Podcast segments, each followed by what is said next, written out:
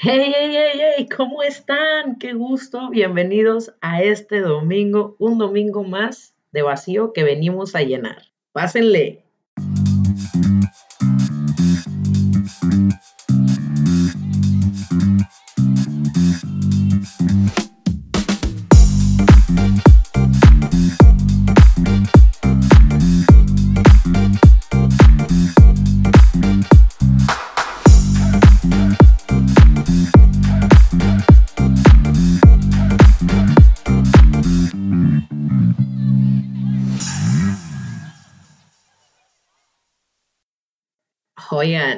Hoy qué les ofrezco, ya me estaban pidiendo carajillos, mi tía me pidió bacanora por hablar de Sonora, tenemos cheve, tenemos agua, una copita de vino. ¿Qué, ¿Qué, quieren el día de hoy? Siéntanse como en casa. Yo soy América, para algunos Borbón y para otros Queca, pero ustedes llámenme como quieran. El día de hoy hablaremos de Borbón Out del closet. ¿Eh? Qué tema tan tranquilo. Antes que nada, una pausa comercial en inglés. So, people from the UK, uh, first of all, thank you so much for trying to listen to this podcast. Uh, and just because of that, Kia and I, uh, we are trying to do something for us to be able to get this podcast to you. Thank you. Y ahora sí, Recuerden, programas sin fines de lucro y sin opinión experta de quien lo conduce, solo para fines de ocio, entretenimiento y probablemente conocimiento. Quejas, dudas y sugerencias en redes sociales. Ahora sí, pues a darle con este tema. Oigan, y que no se nos vaya a olvidar, ¿eh? Que estamos aquí en este espacio para platicar, reírnos y criticar absolutamente todo lo que nos esté pasando por la cabeza sin ser expertos en el tema. ¿Ok? Y bueno, ahora sí, el closet. ¿Qué es el closet? ¿Qué guardas tú adentro de tu closet? Ropa, zapatos, pantalones, cintos. ¿Cómo es tu closet?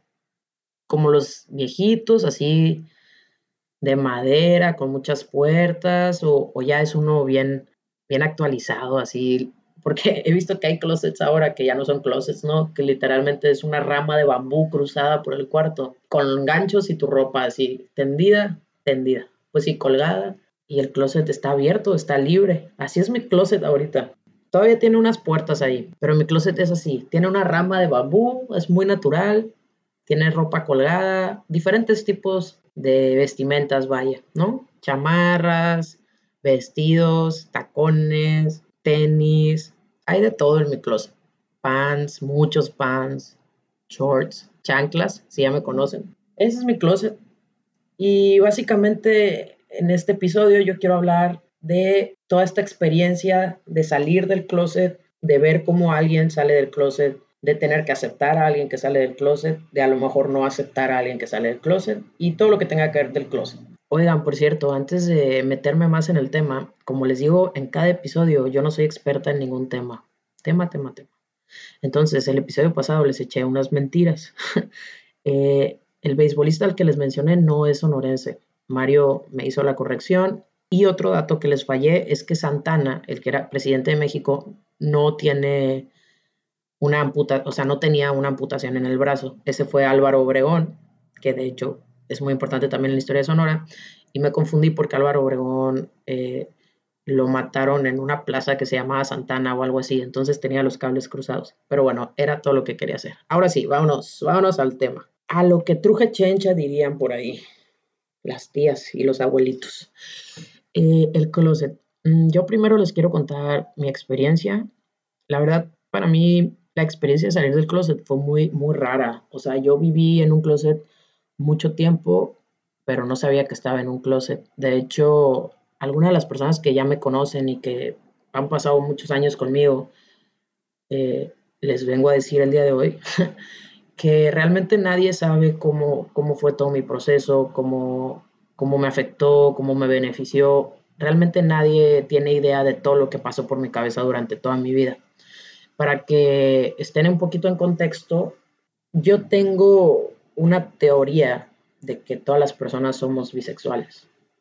Ojo, no debería ser una teoría porque no soy científica, pero yo así le llamo.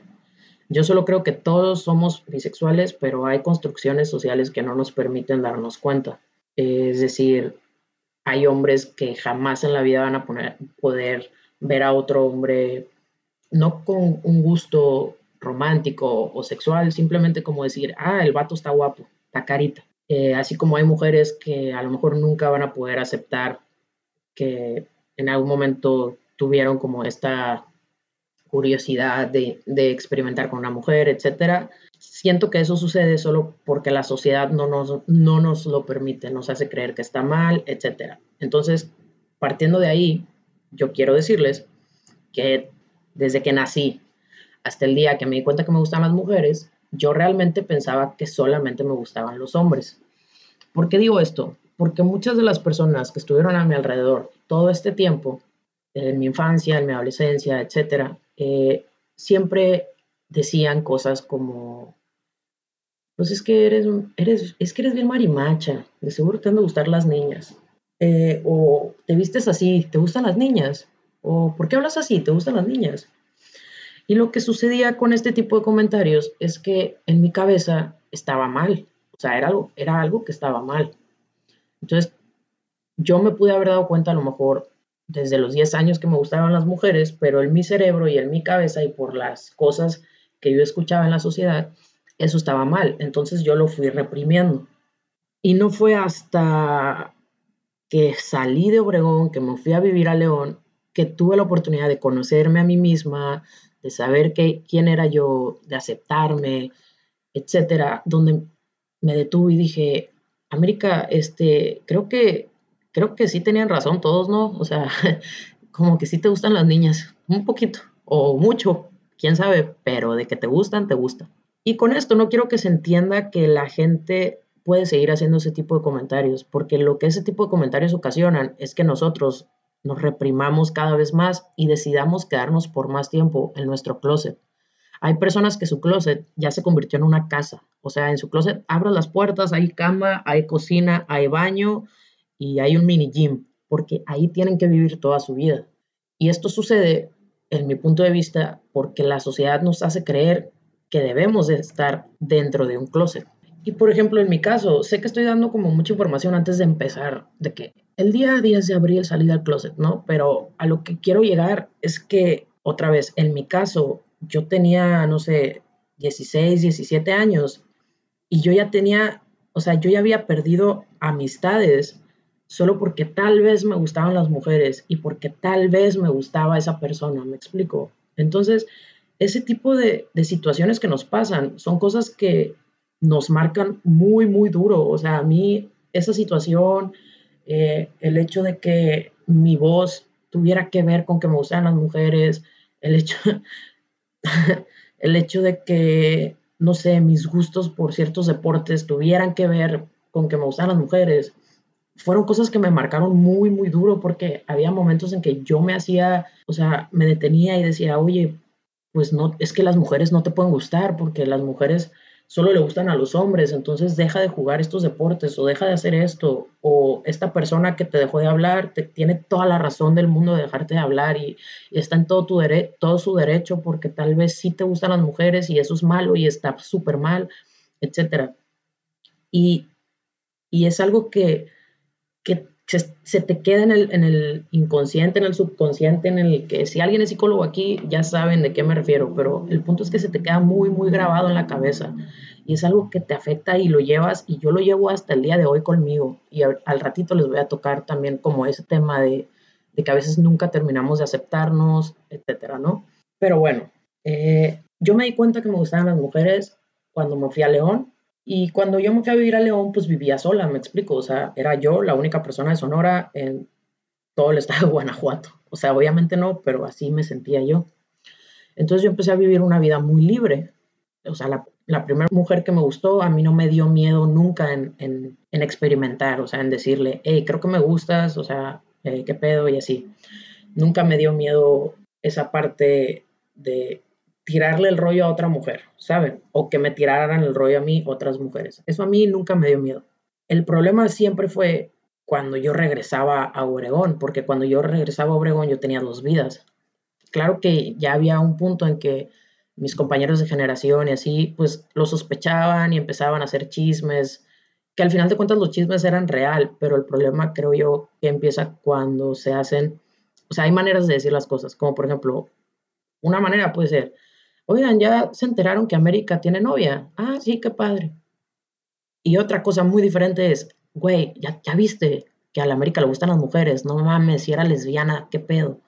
Esas dos cosas son comentarios muy diferentes hay personas a las que no les afecta nada y hay personas a las que les afecta poco y hay personas a las que les afecta a tal nivel que en la comunidad LGBT, Y, Z más, este, llega a afectar a tal grado que hay una cantidad de suicidios muy alta. Entonces, así empezó mi vida con el closet.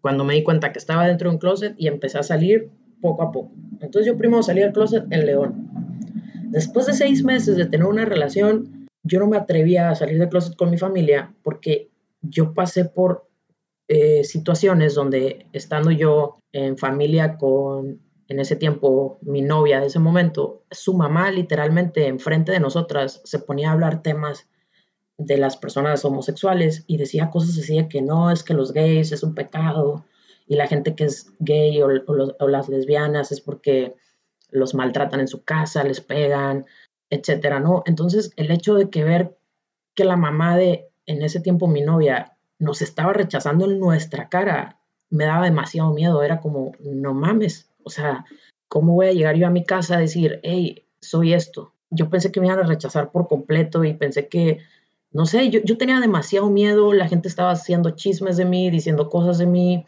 que todas eran verdad, pero de una manera un poco, pues no tan positiva y era muchísimo el miedo.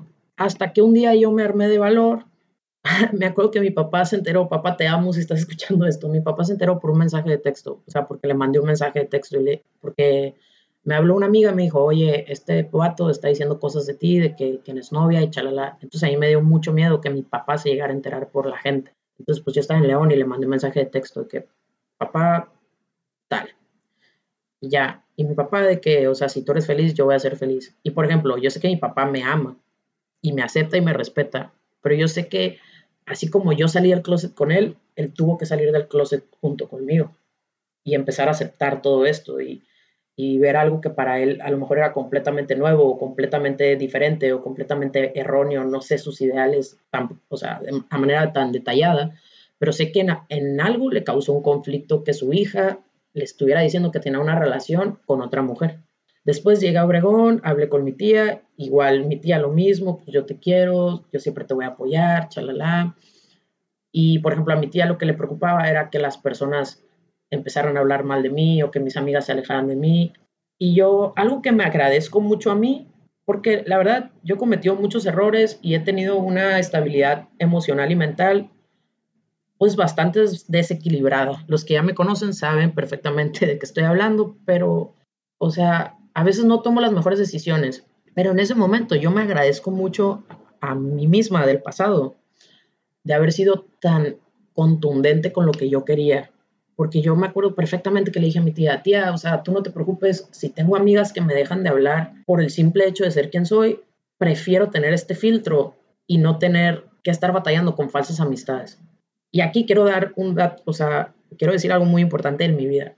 A mí en lo personal, ningún amigo cercano, o sea, los que yo considero mis mejores amigos o mis amigas de toda la vida, ninguno y ninguna de ellos me ha rechazado por ser quien soy. Ahora, si alguien ha dicho algo a mis espaldas y yo no me he enterado, bueno, esa es otra historia. Pero a mi cara, sí, que me dejen de hablar, que no se junten conmigo, que no vayan a mi casa o así, jamás ha sucedido eso. Entonces, por ese lado yo fui una persona muy, muy afortunada. Pero algo que quiero también compartir es que no porque yo haya sido tan afortunada, todo a, mi alrededor es, no sé, arcoíris y flores y colores y felicidad o, o todo es tan fácil.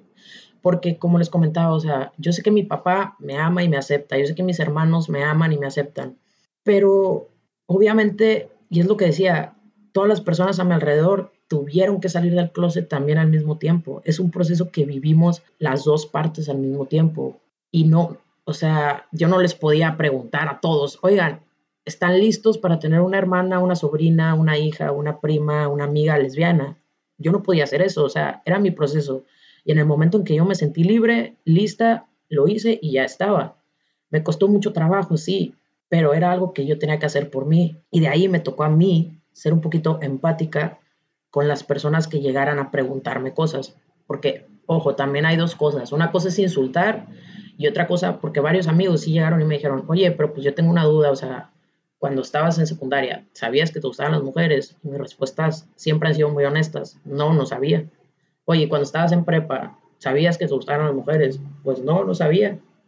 O tengo amigas o así de que, oye, pero tuviste novio, ¿Qué, pedo? Pues sí, tuve novio, lo quise mucho y en ese momento eh, me gustaba él.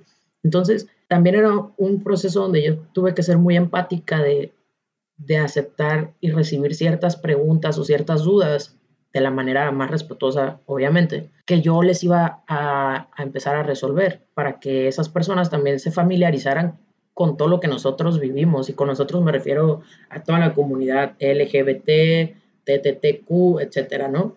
Y bueno, eh, eso es un poco, es, es una historia muy resumida de cómo yo me di cuenta que me gustan las mujeres y salí del closet. Y para los que me siguen en redes sociales, que por cierto, en el podcast nunca las he dado, pero es arroba Out, el del podcast, y el mío es arroba Borbón América en Instagram. Eh, para los que me siguen en redes sociales, eh, estuve preguntándoles que sí que querían saber o así. Y un amigo me pregunta, ¿crees tú que siempre hay un closet? Y mi respuesta fue que sí. La verdad, desgraciadamente, aunque yo ya salí del closet, siempre va a haber un closet para nosotros del que salir. Por ejemplo, yo estuve en una relación donde yo ya estaba fuera del closet y mi pareja de ese momento no estaba fuera del closet y es algo con lo que vives que te desgasta, te desgasta muchísimo pero ¿por qué yo seguía en otro closet? Me explico. O sea, yo salí del mío, del personal, pero en una relación yo estaba metida en otro closet. O sea, mi relación no era pública, mi relación no salía en redes sociales, mi relación yo no la podía aceptar. O sea, si a mí me preguntaban, ¿andas con esta persona? Dependiendo de la persona que me preguntara, yo tenía que decir que no. Entonces, ese es, ese es un closet al que yo también, a ver, uno decide qué batallas realizar y cuáles no, pero yo decidí meterme a ese closet, nadie me obligó. Pero a lo que me refiero es que siempre va a haber otro, otro closet. Por ejemplo, actualmente con Kia, las dos estamos fuera del closet, las dos somos abiertamente, las dos somos abiertamente bisexuales y no hay ningún problema en cuestiones de relación. En cuestiones de relación, mi familia sabe, en cuestiones de relación, la familia de Kia sabe, la familia de Kia ya me conoce, mi familia pues sabe quién es Kia y la va a conocer pronto, ya que llegamos a México. El punto de todo esto es que aún cuando yo estoy en una relación con otra persona que es abiertamente eh, lesbiana, bisexual, homosexual o la etiqueta que en su cabeza ustedes quieran utilizar, eh, hay closets que se nos dan día a día. Por ejemplo, en mi escuela yo tengo que salir del closet cuando asumen que solamente me gustan los niños o cuando asumen que mi pareja es un hombre. O si voy a pedir un trabajo, yo sé que esto suena un poco extremo, pero cuando voy a pedir un trabajo, yo sé que tengo que salir del closet porque prefiero que me rechacen en un trabajo en ese momento por ser una persona de la comunidad LGBT a que después de cinco meses se enteren y, y me corran por eso o a que yo tenga que fingir todo el tiempo que soy una persona heterosexual solo por tener o mantener un trabajo. Me explico, yo tengo que salir del closet cuando entramos a un supermercado Kia y yo de la mano y la gente se nos queda viendo raro porque somos dos mujeres agarradas de la mano o dos mujeres besándose o, ¿saben? O sea, es un closet interminable. Y no, el closet no se va a acabar nunca. El closet se va a acabar cuando yo, por ejemplo, si voy a un hotel, no tenga por qué dar explicaciones de por qué no quiero camas separadas. O se va a acabar el día que andar con una persona de tu mismo sexo no sea un chisme. El día que la sociedad no crea necesario burlarse o hablar de manera despectiva o de manera negativa de alguien solo porque se enteraron que su pareja es del mismo sexo, ese día se va a acabar el closet. Los closets se van a terminar el día que a alguien no le dé miedo decir quién es su pareja.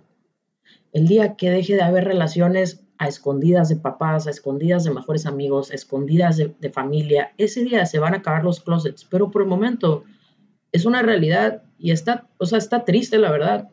Pero por más que tú salgas abiertamente del closet, es algo que no va a terminar por la sociedad. Y aquí va otro punto. Por ejemplo, para mí lo ideal en esta sociedad sería que no existieran las etiquetas.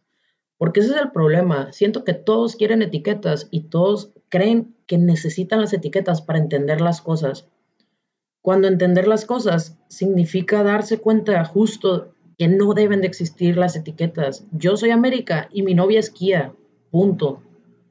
Pero para muchos, yo soy América, la niña lesbiana que tiene una novia que también es lesbiana y se llama Kia. Me explico, eso para mí es una tontería, es una estupidez, porque son justo las etiquetas lo que hacen que, en mi caso, mi mejor amigo que es gay, bueno, él dice que este año él ya es otra persona y le creo, todos vamos avanzando y vamos creciendo como personas, pero antes eh, se llegó a reír de mí cuando yo, cuando era soltera y le decía, ay, este vato me gusta, o él me parece atractivo, o yo sí andaría con él, y se reía de mí y me decía de que, ¿cómo te va a gustar si tú eres súper lesbiano? O sea, ni de chiste vas a estar con un hombre, y menos así, ¿saben? Como, y son estereotipos y reglas que va dictando la sociedad de qué tipo de mujer tiene que estar con qué tipo de hombre. Ah, pues la niña tiene que ser femenina, se tiene que arreglar, no debe tener el pelo corto, tiene que usar aretes, le debe encantar maquillarse, bla, bla, bla. Y tiene que estar con un hombre que sea todo un caballero, que, le abra la puerta, que, ¿saben? Siempre están estos estereotipos. Y, y son justo los que ya no deberían de existir, porque, por ejemplo, es lo que les comentaba al principio, uno yo voy a hablar ahorita por mí. A mí a veces me cuesta aceptarme tal cual y como soy. Y no porque yo diga, ay, no, no soy lesbiana o no soy bisexual o bla, bla, bla. Que esa es otra, ¿no? Me molesta tener que explicar, pero ¿por qué eres lesbiana? Porque ahorita da igual si me gustan o no los hombres o las mujeres. Actualmente a mí me gusta mi novia y es con la única persona que quiero estar y no me llama la atención ninguna otra persona. Entonces, da igual. O sea, si ustedes quieren decir que soy lesbiana, que soy bisexual, a mí no me molesta, solo les quiero dar a entender que no, no me siento atraída solamente hacia las mujeres ni solamente hacia los hombres, pero ahorita la única persona que me interesa, pues es mi novia. Pero bueno, eh, que uno batalla también para aceptarse en este tipo de cositas, porque se nos dificulta decir mi novia, ¿no se han dado cuenta? O mi novio, o sea, la gente LGBT, todos los de la comunidad, no todos, pero algunos, es como mi pareja, o cuando hablas en la escuela y quieres dar un ejemplo de tu novia, dices, ah, mi pareja, porque todavía tienes miedo a ese rechazo. Otra, yo conocí, tuve una amiga hace unos años que también es lesbiana y a ella no le gustaba que dijeras que eres lesbiana. O sea, era de que no, yo soy gay, yo soy gay. ¿Por qué? Porque toda nuestra vida han usado lesbiana para insultarnos, para denigrarnos, para descalificarnos, para criticarnos, etcétera como les comenté, o sea, yo a una edad, yo no tenía conocimiento de todas estas cosas y aún así a esa edad tuve que empezar a, suprimir esta parte de mí porque para mí ser lesbiana era un insulto, era una aberración y yo no podía ser lesbiana porque entonces todos iban a tener razón de que yo era todo esto que estaba mal en la sociedad. Y plot twist. Pues sí, o sea, sí me gustan las mujeres, no soy todo lo que está mal en la sociedad. Al contrario, de hecho, por eso empecé este podcast por si alguien me está escuchando y a veces se siente identificado, identificada, identificada con lo que estoy diciendo. Quiero que sea una plataforma donde todos nos demos cuenta que ser el raro realmente es lo normal.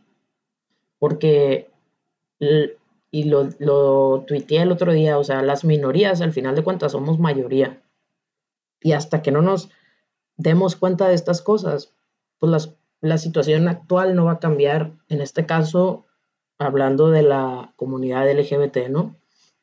Entonces, para mí el ideal sería no tener etiquetas, no tener que mencionar eh, si te gusta un hombre o una mujer. En mi caso, yo quiero que mi hijo un día llegue del kinder y me diga, mamá, mamá, adivina qué, eh, Juanito tiene unas crayolas y me encanta Juanito porque me gustan sus crayolas.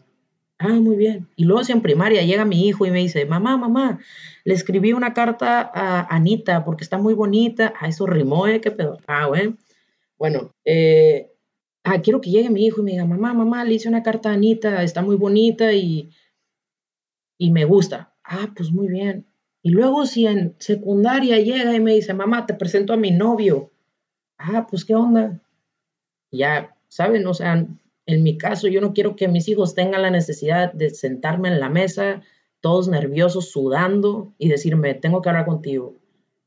Porque el día que mis hijos me digan, tengo que hablar contigo, yo voy a pensar todo menos que tienen que hablar de eso. Porque para mí en mi familia no tiene que ser un tabú y no tiene que ser una etiqueta. Así como para todos ustedes heterosexuales, nunca ha tenido que ser un tema de conversación sentarte y decir, eh, mm, hola mamá, eh, soy América y me gustan, me gustan los hombres.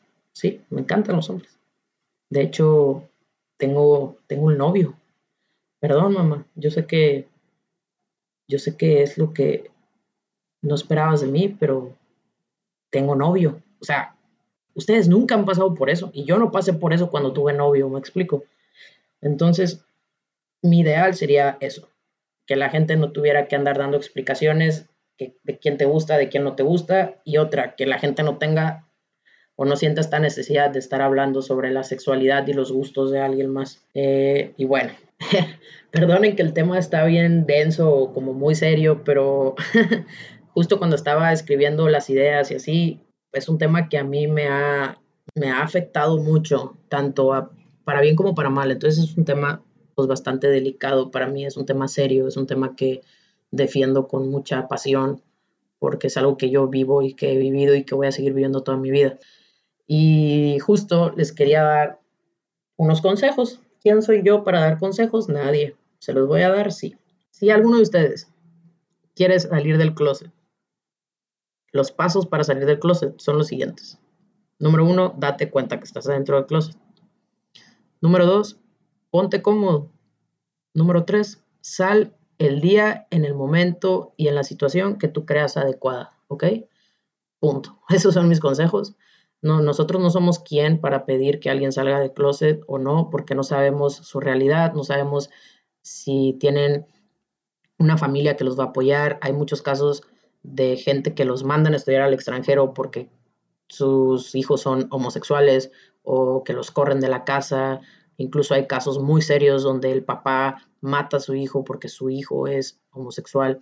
Y suena muy fuerte, pero es lo que sucede.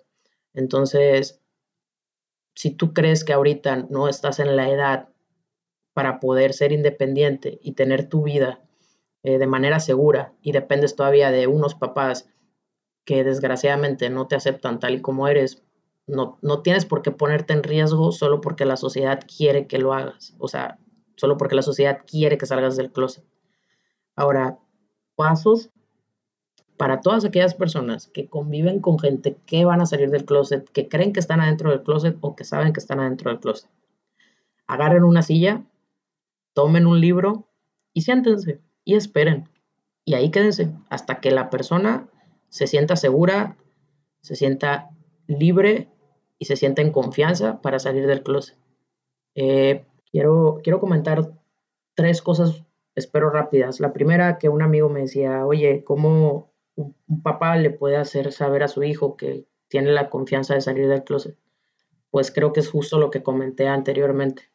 O sea, que tu hijo sepa y vea que en la casa es un tema normal, que no es un tema tabú, que no se habla de manera despectiva de la gente homosexual, que está totalmente normalizado que un niño le agarre la mano a otro niño y que una niña le dé un beso a otra niña o que una mujer se case con otra mujer, etcétera. Eso es una. Luego otra, una vez un amigo me dice, oye, creo que un compa, o sea, está dentro del closet y no sé cómo ayudarlo, bla, bla, bla. Y le digo, dude, o sea, igual, de la única manera que tú puedes ayudarle es haciéndole saber que tú estás completamente de acuerdo con todos esos temas. Y no solo porque es tu amigo, o sea, que para ti realmente es normal y, y para ti realmente es aceptable que un hombre pueda estar y disfrutar su vida con otro hombre o una mujer con otra mujer. Ese tipo de cosas. O sea, ustedes también pueden ayudar a crear espacios seguros y de confianza para todos sus seres queridos que creen que están en el closet o que podrían llegar a estar. O aunque no, si llega a haber alguien ustedes también pueden ser parte de esta sociedad que ayuda a hacer sentir mejor a las otras personas, me explico. Y por último, mm, que es un poquito lo que decía hace ratito, eh, no hay que idealizar a la familia. Perdón, sé que me estoy metiendo en temas muy, muy como complicados, pero no idealicen a su familia. O sea, si tú sabes quién eres y tú estás enamorado o enamorada o enamorada de, una persona, que por estar enamorado de esa persona, tu familia te va a juzgar, te va a criticar, te va a correr de la casa, te va a golpear, te va a insultar. Lo siento mucho, pero el que está mal no eres tú, es tu familia. Y aquí también quiero aclarar algo. Cuando yo estaba más pequeña, eh, yo hacía comentarios despectivos hacia la comunidad. ¿Por qué? Porque era una persona suprimida, primero que nada, era una persona que le gustaban las mujeres y tenía que reprimirlo inconscientemente, pero es algo que yo creía que estaba mal. Entonces, sí, o sea, el que está mal nunca es el que está enamorado o está viviendo su sexualidad. Ay, pásale moto, no hay problema. Eh, nunca está mal el que está viviendo su sexualidad y su amor de manera legal y de manera segura, normal, ¿saben? El que está mal siempre va a ser el que rechace a cualquier persona solo por ser quien es. Entonces, yo estuve mal en algún momento y con educación, con nuevas experiencias, nuevas vivencias, etcétera, soy la persona que soy ahorita y voy a seguir creciendo, voy a seguir cambiando de formas de pensar, voy a seguir aprendiendo otras cosas, pero sí es posible, claro que es muy, muy posible que una persona que crea que está mal ser homosexual pueda cambiar de opinión, se pueda educar y se pueda pues dar cuenta, ¿no? De, que al final de cuentas el amor no tiene por qué tener etiquetas ni colores ni, ni closets. Básicamente el amor no tiene por qué estar adentro de un closet, ni de un cajón, ni de un departamento, ni de una casa. O sea, el amor siento yo que es para vivirse de manera libre, de manera segura, de manera protegida. Y el amor es, el amor realmente es para vivirse amando. Suena muy tonto, pero es lo que yo creo. Y bueno, después de tanto choro y de tanto sermón, eh, vamos ahora sí con las noticias. La primera noticia es, esta es de, busqué LGBT en México y dice otra vez el coronavirus. Marcha gay en Ciudad de México cancelada por COVID-2019. Bueno, COVID-19. Pues sí, creo que era de esperarse que cancelaran la marcha. La verdad, yo tuve la oportunidad de ir el año pasado a la marcha de Ciudad de México y es una experiencia chingoncísima. No se imaginan, no, qué pedo, qué pedo, qué pedo. Increíble experiencia. Yo conocí gente, wow, maravillosa, que quiero y hasta la fecha amo mucho papá Mitch, si me estás escuchando, te quiero muchísimo. Eh, entonces, sí, qué mal, pero bueno, son circunstancias mayores a todo. Literalmente es una pandemia y supongo que el siguiente año será. Siguiente noticia, esto es en España. Puse LGBT en España y dice, estas son las 10 empresas con mejores políticas de inclusión.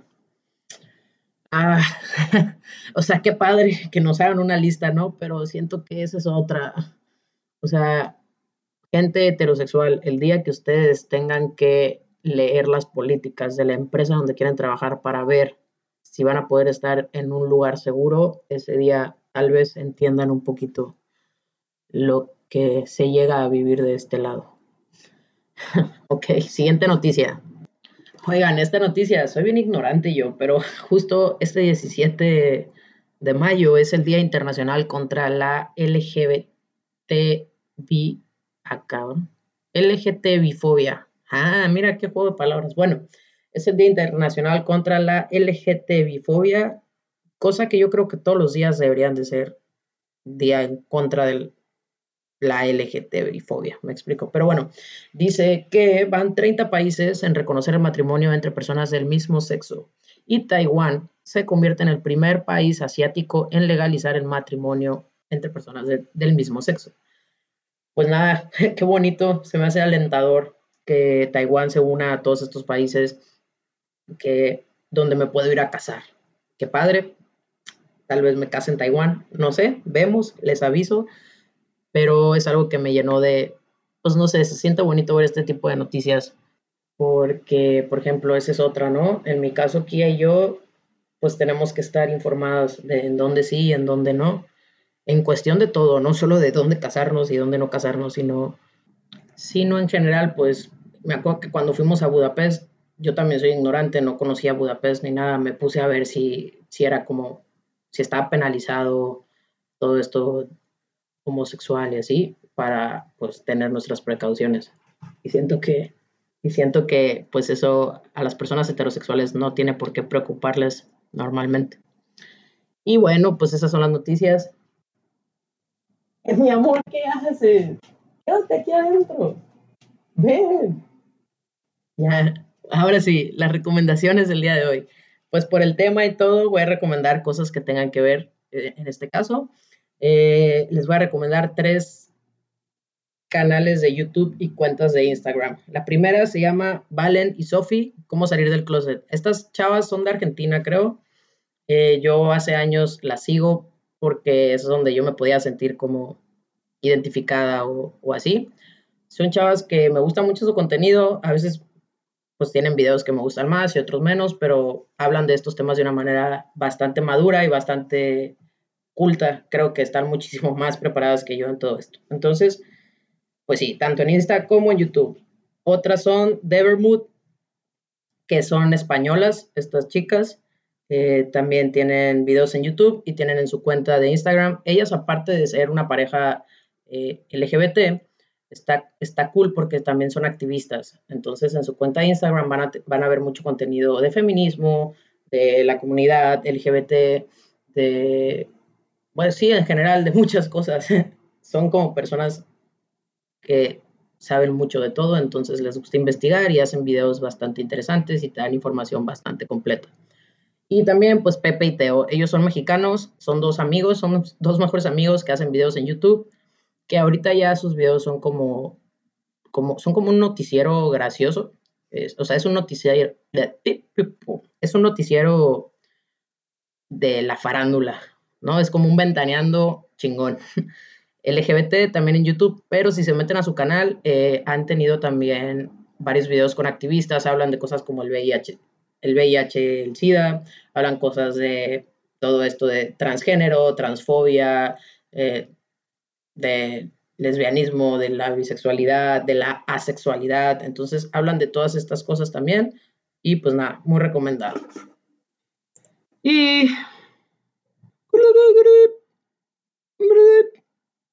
Se me perdió esta madre.